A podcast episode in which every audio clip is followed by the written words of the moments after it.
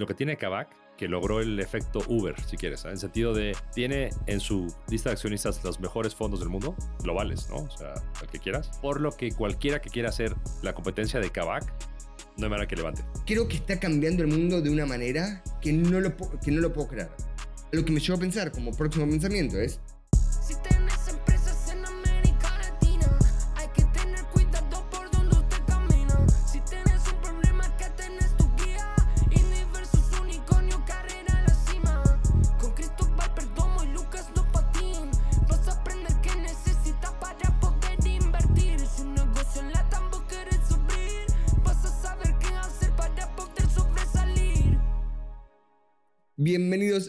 vigésimo séptimo episodio de Indie vs Unicornio. ¿Cómo anda mi mejor amigo Cristóbal Perdomo en el día de hoy? Muy, muy bien, ¿tú Lucas? Excelente. Súper. La, verdad que bien. Eh, están semanas divertidas, el mundo nunca deja aburrido. Y para empezar hoy, nosotros tenemos unas notas con Cristóbal y, y puso una nota que dice México está que arde. Y generalmente lo que hacemos es poner, tipo, se pone el título, no se y no sé lo que significa. Leí esa nota y dije, tenemos que empezar por ahí. ¿Por qué, ¿Por qué está ardiendo México? A ver, e, es un arder bueno, ¿eh? No es un arder malo. Eh, yo ahora soy bastante escéptico generalmente de, de cuando algo pasa, definir qué, qué está pasando. Me, me gusta más esperar, ¿no?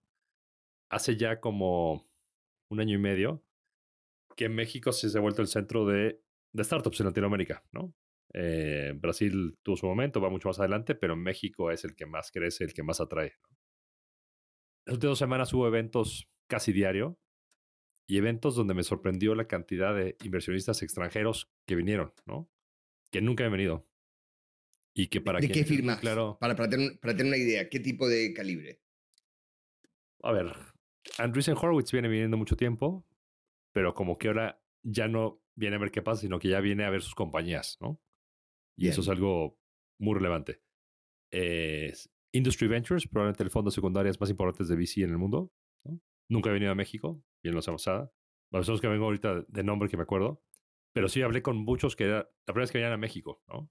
En un evento muy grande de, de, Brian de, de Latitude, que, que, tuvo una super convocatoria. Y ahí vi a muchos de ellos, pero no habían venido a ese evento, no habían venido por toda la semana. Y del otro lado de la moneda, que es un evento más de founders, ¿no? Más, más actividades más de founders. Eh, México tiene la asociación de, de, capital privado que se llama MEXCAP y tuvo su, su, evento estos últimos dos días. Y también ahí estaban todos los, digamos, los que están arriba en la cadena alimenticia que nosotros, ¿no? O sea, los fondos de fondos y asset managers y gente que, eh, si bien Latinoamérica es un, es un bicho bien raro, porque no hay una razón por qué invertir en Latinoamérica, ¿no? Esto todo eso los gringos. Te dicen, a ver, yo invierto en Asia porque son alta educación, alto crecimiento. Invierte en Europa del Este porque es alta educación, viene de un nivel de vida muy bajo, está catching up. Invierto en Europa Occidental porque es un modelo con un alto nivel de consumo, ahorro, etc. Invierto en Estados Unidos porque es la economía más grande. En Latinoamérica, dime por qué voy a invertir. ¿no? O sea, no, no, no tenemos un sabor de venta. Pero dentro de eso, todos dicen, si algo me deja dinero, invierto en Marte. Me da lo mismo, ¿no? Lo, que, buscan todos, lo, que buscan todos es el retorno, únicamente el retorno. Exacto, pero no hay una. Eso es obvio el, el, el, Lo que sí no hay una tesis por detrás, o sea, no se entiende el por qué está el retorno. No hay un cajón de por qué tengo que estar en Latinoamérica, ¿no? O sea, sí tengo cajones de por qué tengo que estar en Asia, en Europa, pero en Latinoamérica no. Y además tengo mucha historia en contra, ¿no? O sea, cuando, cuando he creado ese cajón, me va súper mal. Entonces, ¿por qué lo haría? Y dentro de este desastre que tenemos hoy en Latinoamérica con gobiernos anti, anti pueblo, anti gente, anti todo, solo me hago rico yo. Eh, México, a pesar de todo, es el bright spot. O sea, me llama la atención que los americanos dicen México es mi puerta de entrada a Latinoamérica. ¿no? Cuando nosotros en México estamos todo el día quejándonos de que esto está muy mal, que las decisiones del gobierno, lo que quieras. Entonces, eh, por eso pienso que, que, México arde, ¿no? Y, ahora sí estoy más convencido. Te diría que hace un año y medio ya, ah, vamos, ¿qué pasa? Viene sostenido el tema y viene creciendo cada vez, ¿no? A pesar de todo el tema de, de, que los fondeos están, tan parados y eso, eh, yo creo que sin duda van a empezar por México. ¿Vos crees que cuando se empiezan por México es las startups básicamente están basadas en México o los fondos ponen su pie en México e invierten en cualquier país, digamos, pero usando la base como donde están los VCs en México? Porque yo lo que veo es eso, no veo que invierten mayoritariamente en startups mexicanas. Quiero decir, yo lo que veo es que usan a México como base operatoria y después invierten en startups de Argentina, Chile, Colombia, etc. Eh, o sea, es, es una respuesta medio a ambas preguntas, ¿no? Hoy en día, y va a falta pasar mucho tiempo, no existe una tesis de inversión tecnología Latinoamérica si no está México o Brasil. A nadie le interesa que seas el rey de la región andina, a nadie le interesa que seas más grande de, de, Colombia o de Argentina. Si México o Brasil no está claramente en el roadmap y hay una lógica de por qué, no. Eh, esto lleva a que los startups, que típicamente en mercados más pequeños como seas Colombia, Argentina, Chile, Perú, arrancaban en su país, hacían una prueba y eventualmente saltaban, ya están saltándose ese paso, ¿no? Por, por dos razones, ¿no? Una es, me toma mucho tiempo y otra es, con el desastre que tengo de gente que me quiere quitar el dinero en, Colombia y en Perú con los gobiernos actuales, ¿para qué hago todo esto aquí que va a ser bien difícil y no arranco de una vez en México? Entonces, es impresionante la cantidad, sobre todo chilenos, es lo que me ha sorprendido más, moviéndose a México, arrancar negocio en México. Eso, eso antes no pasaba. O sea, los chilenos no salían a ningún lado y generalmente regalaban como una segunda opción. ¿Sabes lo que yo veo mucho? Veo mucho fake México. O sea, como el fake México lo llamo el, o el fake Brasil, es lo mismo, es, digo que mi startup, el mercado central es México-Brasil. Lo digo principalmente para que los inversores digan, ah, tu mercado es México o tu mercado es Brasil. Entonces, digamos, cae dentro de mi tesis, que tenemos que ir a las economías más grandes de la región. Pero en realidad en México tienen tal vez como un pequeño algo, un country manager o tal vez uno de los founders se muda para ahí, pero no más que eso. Y el mercado principal que igual están atacando es de donde son ellos. Porque les es más fácil, tienen mayor network, eh, entienden mejor la coyuntura cultural. Yo veo mucho el fake México, el fake Brasil. A vos del lado picheo, ¿cómo, ¿cómo lo ves? Si hay mucho, ese se muere rapidísimo, ¿no? Eh, salvo que vayas directo a los gringos, es más fácil engañar al gringo que sigue haciendo muchas inversiones remotas, donde nunca pisa el mm. país, y, y, no entiende, ¿no? Que es abrir México, cree que estás a una hora de, de, Bogotá, ¿no? Entonces, ah, sí, bueno, ok, México ahí. Pero eso es la verdad es que pues nunca llega a una segunda ronda, porque se acaban el dinero muy rápido. No, no, no es un tema. Eh, pasaba mucho en, en, Chile, era el peor caso de esto, ¿no? Porque Chile tenías tú los fondos de Corfo, que era la agencia del gobierno, y pues, muchos fondos que dependían de ese dinero del gobierno decían, ven a establecer algo en Chile para poder te dar el cheque. Entonces iban y ponían casi casi que un PO Box y seguían en su país tranquilo, ¿no? Eh, e, eso ya, la verdad es que cada vez es menos y, cada vez hay, mucho más de en eso, ¿no? O sea, es raro, muy, es raro que un fondo invierta para abrir un país hoy en día. Generalmente yo te quiero invertir cuando tú ya estás haciendo algo en el país. Porque este cuento de yo voy a ir mañana y voy a conquistar Brasil, pues no lo creo. No, no, eso, a ver, yo creo que lo hacen más que todos los, fondos que están invirtiendo en, en SID o Presid o algo por el estilo, que lo que hace el founder es que realmente se muda a México.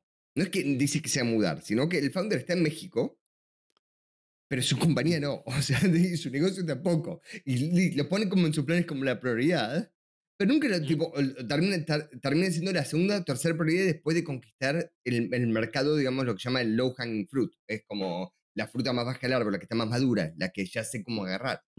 Pero me parece muy siempre gracioso esto de él, viste, como el, el, el fake. Y conozco muchos casos, y, y, yendo al caso, conozco varios que están en series avanzadas, o sea, serie avanzada quiero decir serie B, que siguen con esta estrategia de cierta manera eh, y sigue funcionando porque más que todos los resultados lo tienen, ¿cierto? Quiero decir, no es que no traen el resultado, digamos, no es que no van avanzando, no es que no le dan, digamos, los, los unit economics, sino lo que no hacen es que, digamos, México no es realmente su mercado. Entonces, lo siguen poniendo como una, batalla. O sea, no tengo ninguno en el portafolio para poder decir, sí, pasó esto, ¿no? Y sí, he oído rumores, como tú dices, de algunos que van en su etapa serie C, ¿no? Por ahí, y que siguen diciendo que están en Brasil, y en realidad todo es, no sé, Colombia, ¿no? Eh, de, esos, o España, ¿no? De esos he oído varios. No puedo opinar porque no veo los números. Los nuestros, nosotros en el primer fondo hicimos mucho eso. Invertimos mucho en emprendedores para irse a otro país y la experiencia fue muy mala, ¿no? Y, la razón de, por qué fue mala fue, y no es, no es que sean malas personas, ¿eh? es porque en la cabeza del emprendedor tú tienes un cajón que se llama mi negocio y un cajón que se llama expansión. Y son como cuentas separadas. Entonces, como que este medio millón es para, expandirme y así vea yo que el mercado va pésimo, ese medio millón sigue para expansión. Y no, no reacciono. ¿no? Entonces, es bien importante, aprendimos de eso, gracias a Dios, y buscamos mucho más este emprendedor que no solamente se muda, sino que quema los barcos, ¿no? Y, dice, o me la juego aquí o, o no me la juego. Y, y, del tema de los fondos, que era otra cosa, es. Y, el, México arde, me, acordé pensando, ¿te acuerdas aquella, eh, aquella etapa del Economist donde era el Cristo Corcovado y que despegaba como cohete y era Brasil takes off?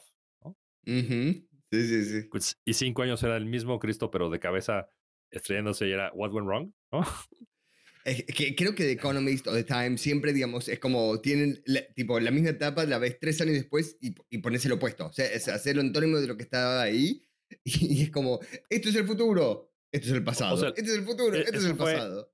La primera, la primera etapa fue mediados 2009 y la segunda etapa fue principios 2014, ¿no?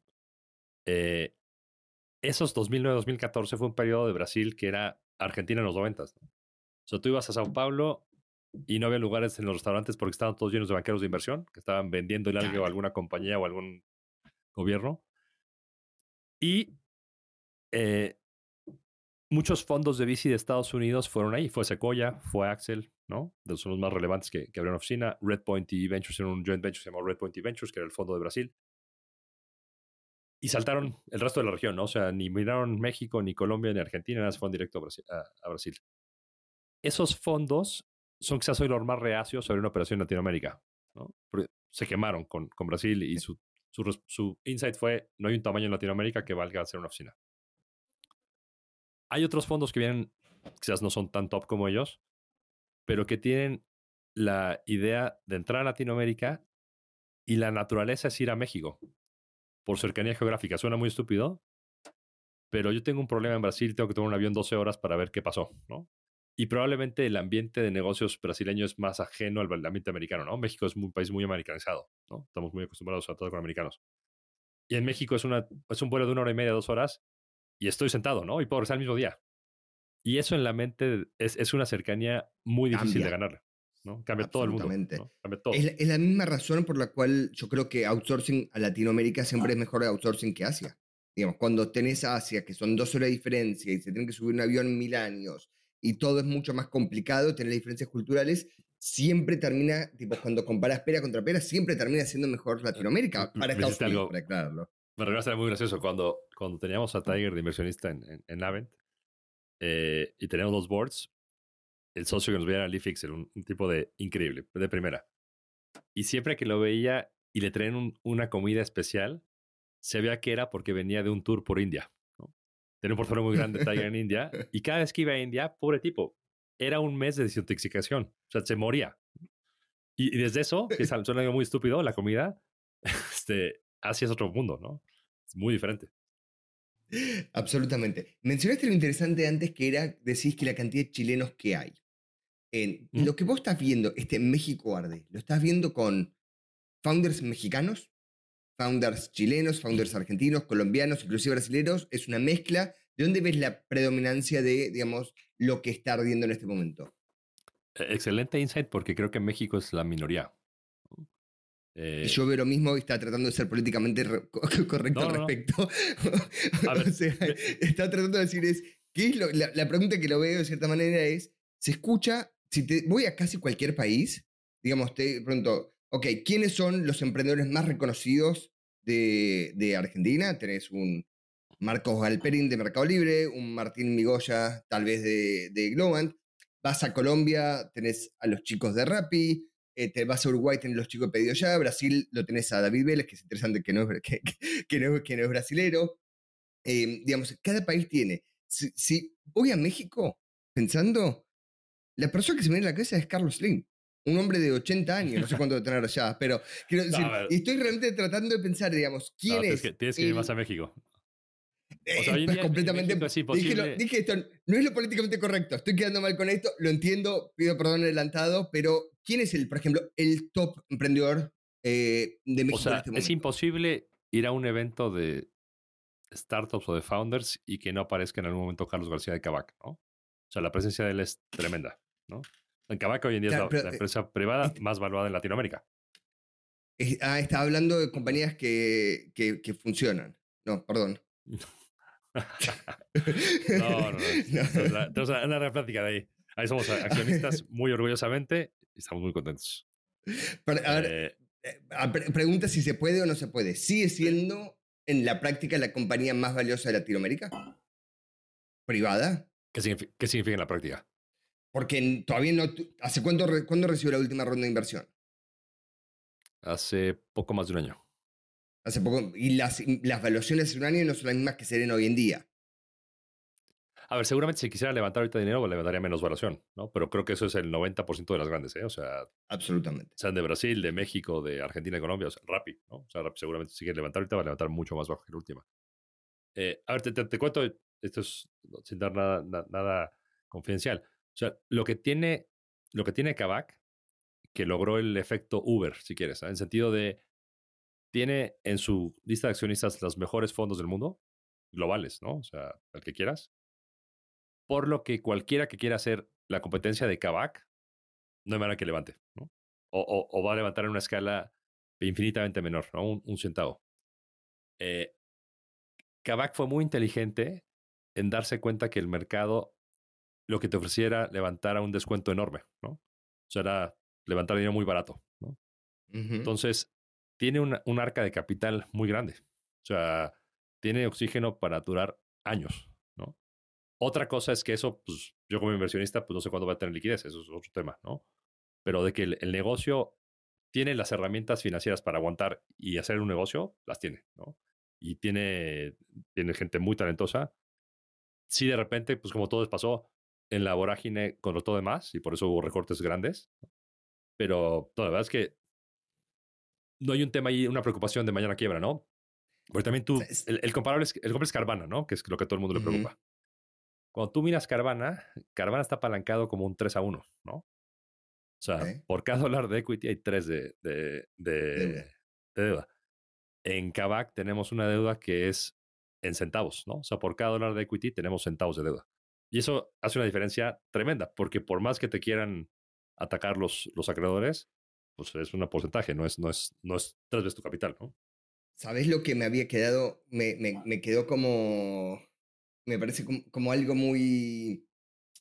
Nada, choqueante lo que dijo Carlos off the record en, en otro momento. No me lo dijo a mí, así que. em, Nada, no, no estoy rompiendo confidencialidad, que me pareció interesante y estoy seguro que lo, lo hubiera dicho públicamente sin problema. Está levantando una nueva ronda, que esta habrá sido hace, no de hace un año, sino dos años atrás. Y le preguntaron por qué está levantando una ronda si tenés más de un billón en el banco en este momento. Ah. Y él decía, es, es es demasiado barata la plata en este momento, hay que aprovecharla. Exacto. Digamos, es como No, no, eh, con fue el mil millones mindset, de ¿eh? dólares, de- digamos, es un mindset, con mil millones de dólares en el banco. Mira, pero siendo el comparativo, ¿conoces AutoNation? Digamos que la, la compañía AutoNation es un... Pero es que es el tema. Hay AutoNation en Estados Unidos. El pain point de comprar un coche usado en Estados Unidos y en México, pues no sé si tú compraste en Estados Unidos cuando vives, cuando vives un coche usado, es exponencialmente distinto, ¿no? O sea, de temas de confianza. O sea, en Estados Unidos tienes tú un registro automotor que te dice si ese auto chocó, si está apagado. O sea, y vas a digital y en cinco minutos lo ves.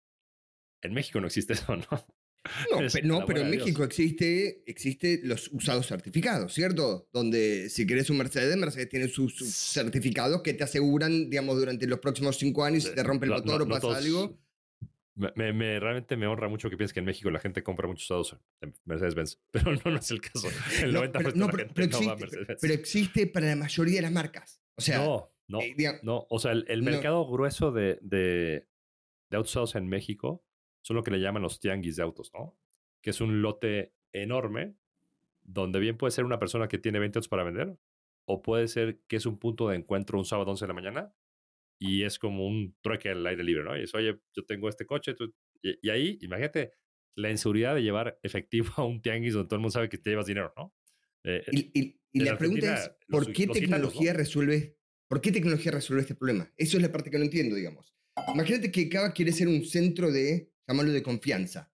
¿Cómo se vuelve un centro de confianza para hacer esto? Revisa los autos. Entonces, para decir que este auto está bien, digamos, y fue bueno en vez, de, en vez de usar el Carfax o como decís, el historial como existe en Estados Unidos, vos tenés, digamos, directamente. Ahora, eso es una persona que está en un lote gigante, digamos, en diferentes partes de México, Argentina o en diferentes países, que está revisando el auto.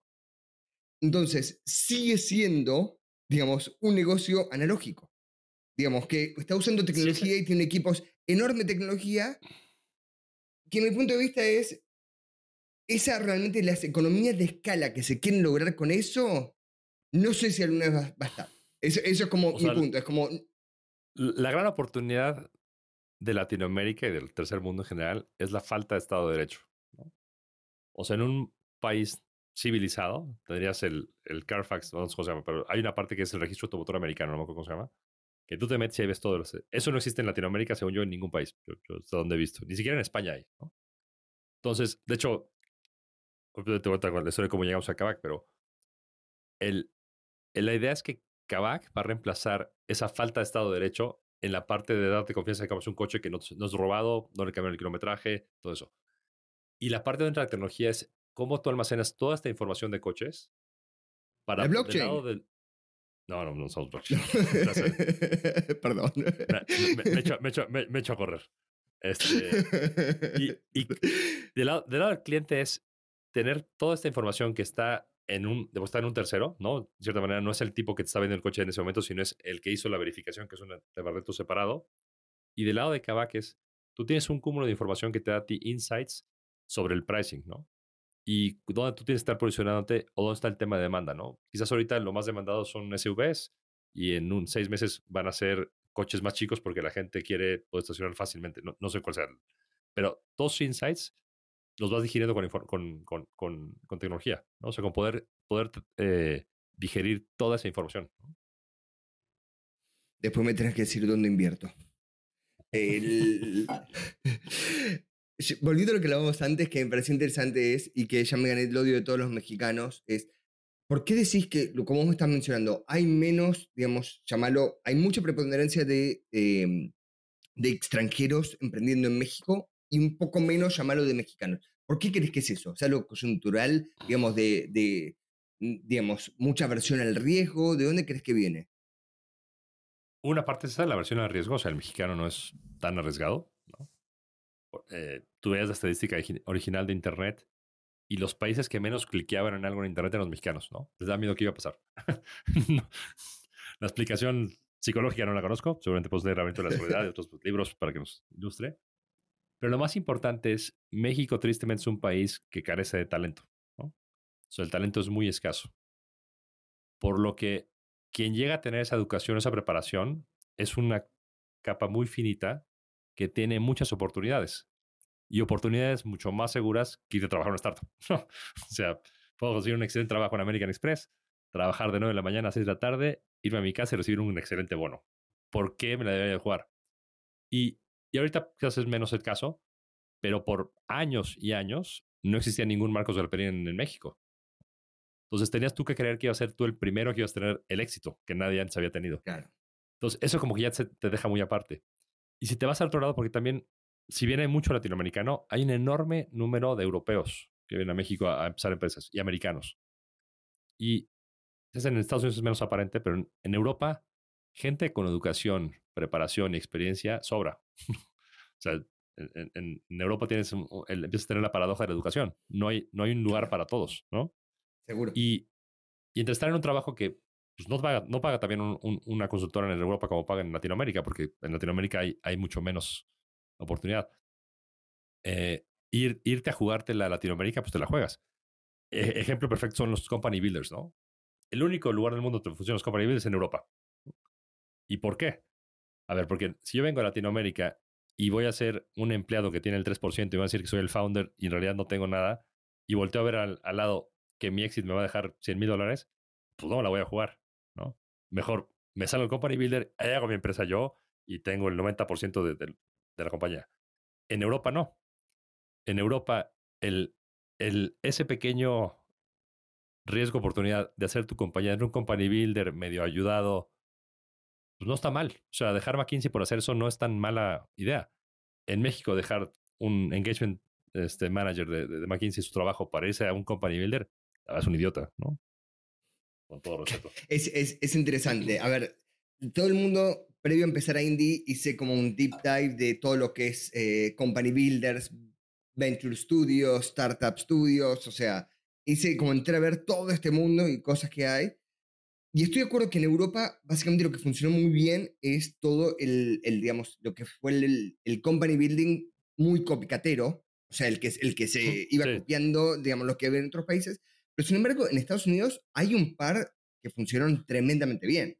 O sea, tenés Idea Lab, que por ejemplo la rompió toda, o sea, que está hace, diría ya 25 años, eh, haciendo company building de entre más de 100 compañías y tienen un éxito tipo de no creer lo que es. O sea, tienen literalmente decenas y decenas. Y el otro que es como llamarlo mi favorito personal eh, de, este mundo, tenés eh, Atomic, que no es el mismo que Atómico Europeo, para dejarlo claro, es, es Atomic, que está basado en, en Florida, que sacaron varios como Hims and Hers, que ya salió pública, Homestead y un montón de otras, donde es un modelo que funciona relativamente bien eh, y es, un, y es un, un, modelo que me encanta. Yo estoy de acuerdo que en Europa funcionó muy bien el, el, que copiaba, no el que en Estados Unidos funciona muy bien el que básicamente hace, hace mucho más de, llamarlo de innovación, más que otra cosa. Sí. A ver, y el, y el Uber ejemplo de eso es Rocket, ¿no? O sea, Rocket en Europa le fue muy bien, en Latinoamérica le fue muy mal. Mira, lo, lo, que yo nunca terminé de entender de Rocket es, estamos de acuerdo que los hermanos Samware, eh, no sé si lo estoy pronunciando bien, Samware, Samware o algo por el estilo, eh, hicieron una fortuna de plata, ¿cierto? Digamos, eh, exactamente. Lo que no estoy tan seguro es cuán bien le fue a los que pusieron plata por detrás, los que fue, terminaron siendo inversores. Y eso nunca no, le creo que bien, ¿eh? No creo que bien tampoco. Y esa es la parte que me parece súper interesante. Es como, es interesante, ellos, llámalo, les fue increíble, pero los inversores no escuché muy buenas cosas. No, eh, una, una, anécdota chistosa, te, vas a identificar con la tribu. Eh, cuando Oliver fue por primera vez a Argentina, eh, un amigo de una familia muy importante judía argentina lo fue a ver, o Oliver a él, para pedirle dinero, ¿no? Y este, y está todo, todo el speech y le, dice, y le empieza a contar la historia de la familia que vino creo que de Polonia, ¿no? Y le dice, y la respuesta de Oliver fue, no importa, no importa que seas judío, yo igual quiero tu plata. la desconexión mental del tipo, ¿no? Eh, Espectacular. ¿Y, ¿Y se la dio? No, no, no. Porque para, para, para, mí fue un halago eso. o sea, sí. Eh, en la cabeza de Oliver seguramente sí fue un halago, pero no, no en la de la persona. es espectacular. Hacemos una aclaración que mi ascendencia eh, soy eh, de judío argentino, de judíos polacos, eh, pero por eso dice tu tribu, em, que me parece que está, está bueno aclarar. Y nada, cuando vi en Argentina tenía mucha cercanía con toda la comunidad y, y, y, todo el ser mundo alrededor. Así que nada, está perfecto. ¿Sabes que tengo más o menos, como no grabamos, los últimos dos capítulos fueron con invitados. Tengo muchos temas para hablar, pero muchos. Uy, ya llevamos medio programa. eh, y ya vamos, y es todo, todo escoge, la culpa de Carlos. Escoge uno. Escoge uno. A ver, te cuento uno, uno, uno eh, que me parece muy interesante. Me puse a ver con un amigo, un amigo que respeto muchísimo, que aparte, digamos, de querer invertir, él quiere operar un negocio. Entonces nos pusimos a ver es ¿Qué negocios podemos llegar a comprar para que él opere después y que sea un buen retorno sobre el negocio? Y ahí empezamos, nos cruzamos con comprar los sitios de contenido de nicho. ¿Qué son un sitio de contenido de nicho? Son sitios que tal vez te hablan de algo particular, por ejemplo, es las mejores bicicletas eléctricas, eh, hacer Europa con niños. Puede llegar a ser algo mucho más específico, por ejemplo, es eh, España en silla de ruedas. Por ejemplo, hay sitios de nicho que, digamos, son bastante particulares en lo que hay.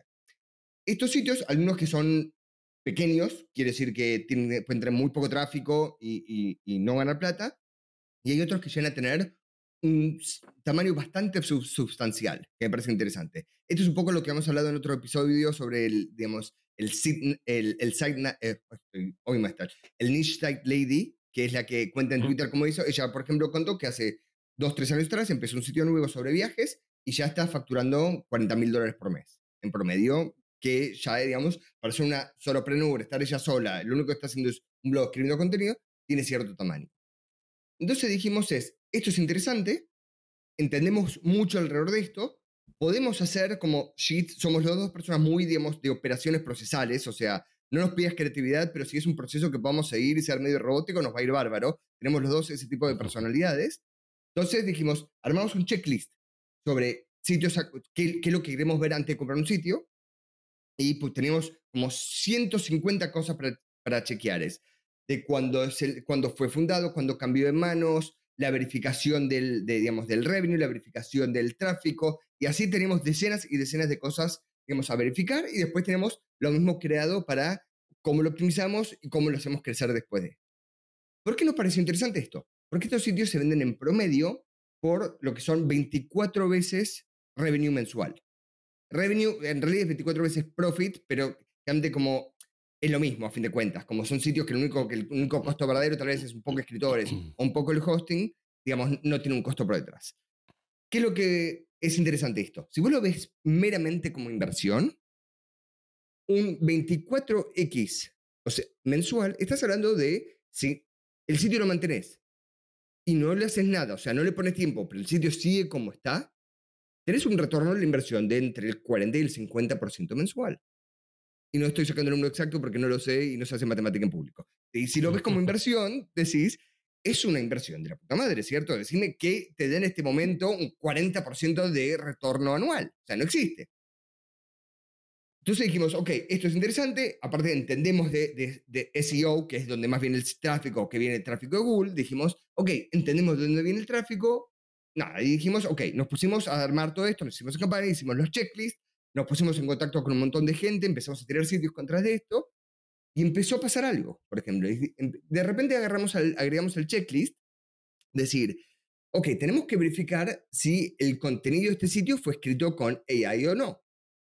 ¿Por qué? Porque puede ser que el dios Google penalice a este sitio por haber hecho el sitio usando eh, AI. Y esto nos llevó a pensar un poquito más. ¿Qué es lo que va a pasar cuando el AI, o sea, llámalo Google Bard, que es la solución de Bard, o ChatGPT, o, o lo que sea, sea tan bueno que te reemplace la búsqueda en sí mismo, que no quieras abrir un sitio. Y ahí empieza a cambiar la ecuación. Entonces, de repente me, puse a pensar que te fácilmente el 50% de las búsquedas que yo hago hoy en día, las estoy dejando de hacer en Google, estoy empezando a hacer directamente en ChatGPT. Te doy un ejemplo hoy mismo. Vamos a estar el, el, el sábado, nos digamos estar en Madrid con, con la familia, eh, en Madrid, Valencia y otras cosas de España. En vez de ir a googlear a ver qué es lo que quiero hacer en Madrid, fui directamente, le dije, ChatGPT, armamos un itinerario para tres días en Madrid, que, no se, que en ningún momento hace falta transporte más de 30 minutos, para una familia de dos adultos y tres niños de 2, 6 y 8 años, eh, y básicamente otros parámetros. Y me armó un itinerario, le dije, hazme otro, y me hizo otro, y le fui cambiando parámetros, entonces no tuve que mirar anuncios, no tuve que ver páginas mal formateadas, me empezó a armar todos los itinerarios que podía necesitar. Después le pedí que me haga otro que sea solo caminando. Y después, por ejemplo, le tiré cosas como decirle, es directamente, pásame un listado de lugares, lo, puse en inglés tipo quirky, o, tipo, digo, quería lugares que son medio raros, llamalos. O sea, me gusta a mí los, los tipos, los nombres tan típicos. Y me tiró todo un listado que me parece buenísimo. Esto te reemplaza los miles y millones de sitios de nicho sobre viaje que hay. Y la data está buenísima. Entonces, pusimos en pausa con mi amigo toda la compra de sitios porque dijimos, esto se va a morir. Digamos, esto, ¿cuánto tiempo le queda a este negocio? Y la verdad es que la cantidad de tiempo que le queda va a ser cada vez menos. Había otros que están argumentando sobre esto que escuché tuve una conversación con, otro amigo y, y, me decía, pero Google no puede dejar de mandar los resultados a ellos porque esta es una ecuación donde es el premio por el tráfico por haber generado el contenido Digo, eso no funciona así, porque lo que pasa es que Google tiene que hacer lo que sea mejor para sus usuarios. Si el usuario quiere chatear con alguien y armárselo directamente, es lo que va a tener que hacer. No importa la ecuación, los sitios se van a morir. Punto, no va a quedar otra. y los pocos sitios que van a quedar, o sea, no van a ser pocos, van a ser millones y millones igual, pero digamos, se va a reducir drásticamente la torta total, digamos, de tráfico que va a ir de buscadores, van a quedar los sitios grandes. O sea, si yo tengo que salir a competir, digamos, eh, llámalo, no sé, madridenfamilia.com y salir a competirle a, no sé, a TripAdvisor, siempre voy a perder versus TripAdvisor. O inclusive contra otro sitio. Imagínate que contra Cosmopolitan saca una nota de las mejores cosas para hacer en Madrid con familia. Vayan a Cosmopolitan. Entonces dijimos, pusimos el freno total del proyecto eh, y nada, dijimos, dije, el mundo está cambiando. O sea, no es que va a cambiar en, años. O sea, en este momento activamente está cambiando y hasta que Google implemente BART, digo, falta muy poco. Bing ya está implementando ChatGPT. Es más, hoy anunció que va a poner publicidad dentro de ChatGPT y se lo va a compartir la ganancia de donde sacó el contenido originalmente. Que eso tal vez puede llegar a ser el negocio del futuro, es generar contenido solo para que, digamos, después que lo comercialice directamente. ¿Qué es YouTube? Pensamientos hasta ahora. Básicamente. Que es básicamente YouTube, ¿no? No, porque YouTube es llamarlo entretenimiento. ¿Cierto? Esto no es entretenimiento, esto en general. Esto, no, no, pero lo que, voy es, eh, lo que voy es, tú creas contenido y una plataforma te lo monetiza, ¿no? Exacto, exactamente. Pero sin interfaz directa con el usuario, que es lo interesante. En YouTube, el creador del contenido está directamente frente al usuario. Acá el usuario nunca ve esto. Y me parece interesante. y me puse a pensar, ¿qué, ¿dónde más va, a pasar esto? Digamos, porque esto, esto va a pasar en otros lados también. O sea, digamos, esta disrupción, llámalo, no es que va a pasar solamente, digamos, con, con, con los buscadores, llámalo. Y ahí me di cuenta que va a pasar en tantos lados que me da un poco de miedo ya. Entonces, te digo un par rápido que, que, que, que, fui encontrando. Fotos de stock. Tenés compañías gigantescas como Shutterstock o similares, que ellos lo que básicamente es un sitio marketplace donde fotógrafos suben fotos y las pueden comercializar y la gente le paga por el derecho al fotógrafo.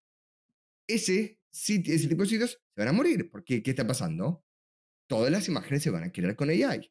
Nosotros que tenemos negocios, que corremos un montón de anuncios, últimamente todas las imágenes que hacemos las estamos creando directamente con Midjourney o similar. Ya, ya, con el ángulo que necesitamos. O sea, es, es, ya una locura. Otro, modelaje.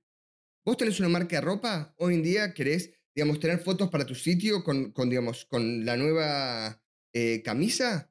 Tenés que hacer, un, digamos, todo una cosa, digamos, con fotógrafos, eh, editores, con maquillaje, personas, modelos, etc. Eso se muere. Eso te lo hace todo la AI. Es otra industria de, no creer. Otra que me volvió loco. ¿Viste la grabación de, del tipo haciendo el, cantando como Kanye West? No. Un muchacho, un productor de música, se filma un video que lo que hizo es escribir una letra original, pero al estilo de como lo escribía Kanye.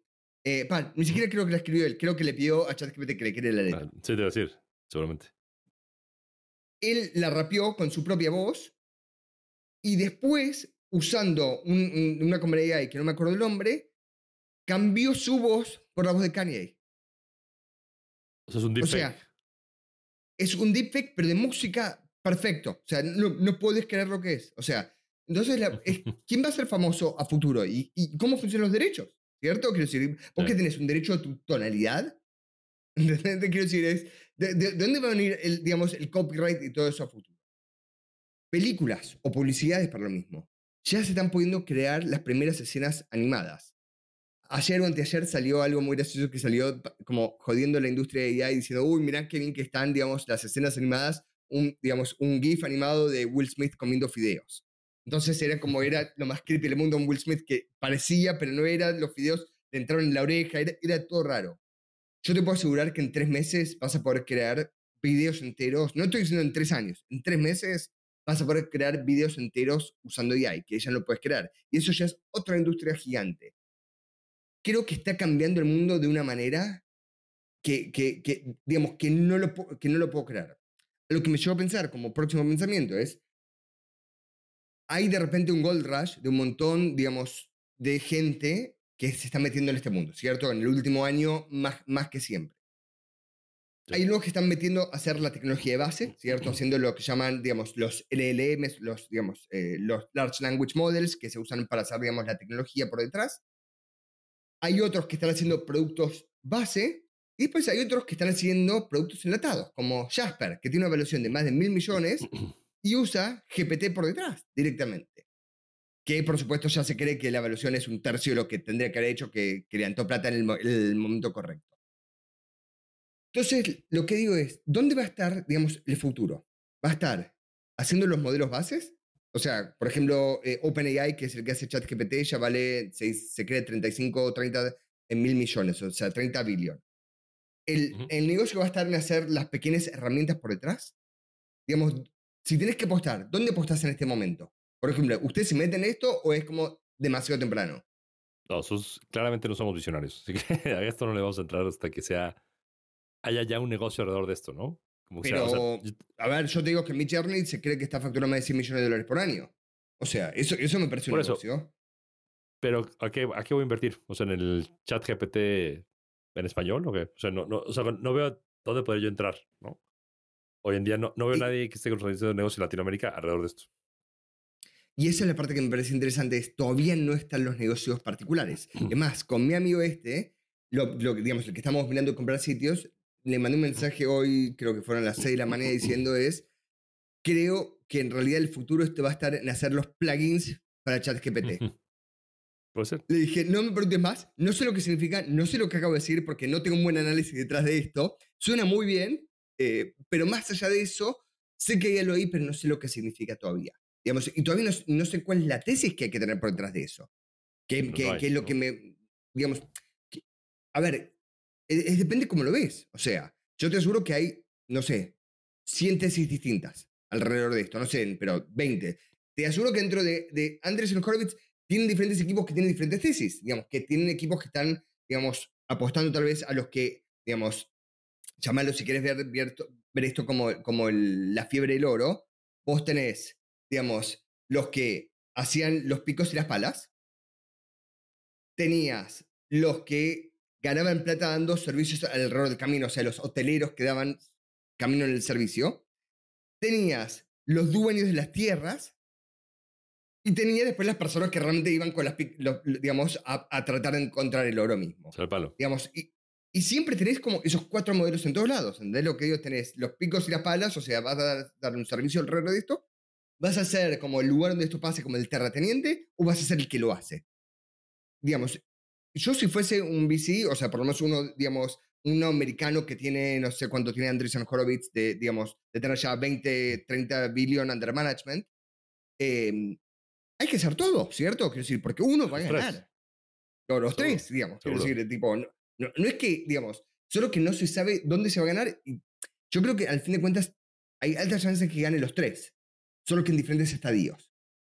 ¿Cierto? Quiero decir, tipo, dentro de cada uno va a haber ganadores y perdedores, Em, pero en otros estadios. Entonces, es difícil pensar que la parte de picos y palas pasa en Latinoamérica. ¿no? O sea, tristemente, no somos generadores de tecnología per se. ¿no? Somos, o sea, usamos como una habitación para hacer negocios, pero no somos. Por eso, y, eso es lo que es como somos los dueños de la tierra, tal vez, potencialmente, digamos, que, que, que, hay posibilidades ahí. Em, entonces, ahora lo que quiero ver es tu opinión de hace dos, tres meses atrás cuando dijiste, no me acuerdo las palabras claras, pero ChatGPT no existe, no me interesa. No, o no, algo similar. oh, no, no, ya estamos hablando. Vamos a ir al tape. ¿eh? Yo lo que dije es, no lo he intentado, no me llama la atención. Eso es por lo que dije. Entonces, vamos. Hay, hay muchas cosas que existen, que existen y no me, y no me atención. ¿eh? Y existen muy bien. Entonces, hoy, hoy, hoy Cristóbal me, me, va a odiar detrás de esto. Entonces, la pregunta es, ¿sigue sin interesarte o ya llega el momento donde decís, vale la pena, digamos, al menos del punto de vista tecnológico, o sea, como buen nerd que sos, donde ya tengo que jugar con esto porque es demasiado interesante? Tengo que confesar que todavía sigo sin entrar, no, no sabía ni, ni dónde entrar ChatGPT, o sea, tener que buscar en Google qué es eso. Eh, quizás viene más por un lado romántico mío de yo creo mucho en la creatividad humana, ¿no? Y, y es según una, una necesidad mía, un prejuicio que tengo contra esto de chat GPT. Y quiero creer que no puedes subtratar a los humanos. Probablemente estoy equivocado. Y quizás de ahí viene mi autonegación a no probar chat GPT. ¿Sabes qué? Eh, primero la URL es chat.openai.com. Eh, entonces eso te ahorré un let me google that for you, digamos, ya de ella directamente. El, Ahora, si fueras buen amigo, lo mandarías por chat, ¿no? Y no, no me darías que me lo prendas, pero bueno. y, y después la, la, No estoy en desacuerdo con vos. Ahora, lo que creo que hay que entender es que ChatGPT es creatividad humana por detrás. Es creatividad humana de la data que saca. Es creatividad humana, digamos, del algoritmo. Esto todavía, digamos, no es lo que ya, digamos, esto es lo que se considera AI, o sea, inteligencia artificial, no AGI, digamos, que la diferencia de la G es de general. Entonces, la gran diferencia entre el, AI y el IGI es que el IGI es inteligencia creada por la inteligencia misma. O sea, que puede descubrir y aprender cosas nuevas y no para lo que está programado para hacer. Entonces, yo creo que todo lo que estás viendo en este momento es creatividad humana. O sea, no hay creatividad generada por, la, por digamos, por la tecnología en sí misma. Entonces, no creo que vaya en contra, de, digamos, de tu creencia personal y, por supuesto, no, no queremos ofender religión de nadie acá. Muy bien. yo creo que este es It's a Rap, como dicen los gringos, ¿no? it's, a rap, it's a rap, lo traduzco en mexicano, es Lucas, ya me ofendiste a los mexicanos, a Carlos, ya, ya estuvo, Ya estuvo. me, tengo que ir a llorar. y este capítulo no va a salir en vivo, así que estuvo buenísimo. Buena semana a todos. Y como siempre, acuérdense del pacto que tenemos. Este pacto dicta que tienen que ir a suscribirse cuando estén en YouTube. Denle suscribirse. En YouTube ya sale con video. En Spotify ya sale con video. Donde estén, suscríbanse, dejen comentarios. Una cosa que está bueno saber es que yo veo todos los comentarios que dejan en cualquier plataforma. O sea, me interesa, me gusta, dejen los comentarios. Eh, y estamos eh, batiendo récord semana a semana. Así que nada, está buenísimo. Un abrazo a todos.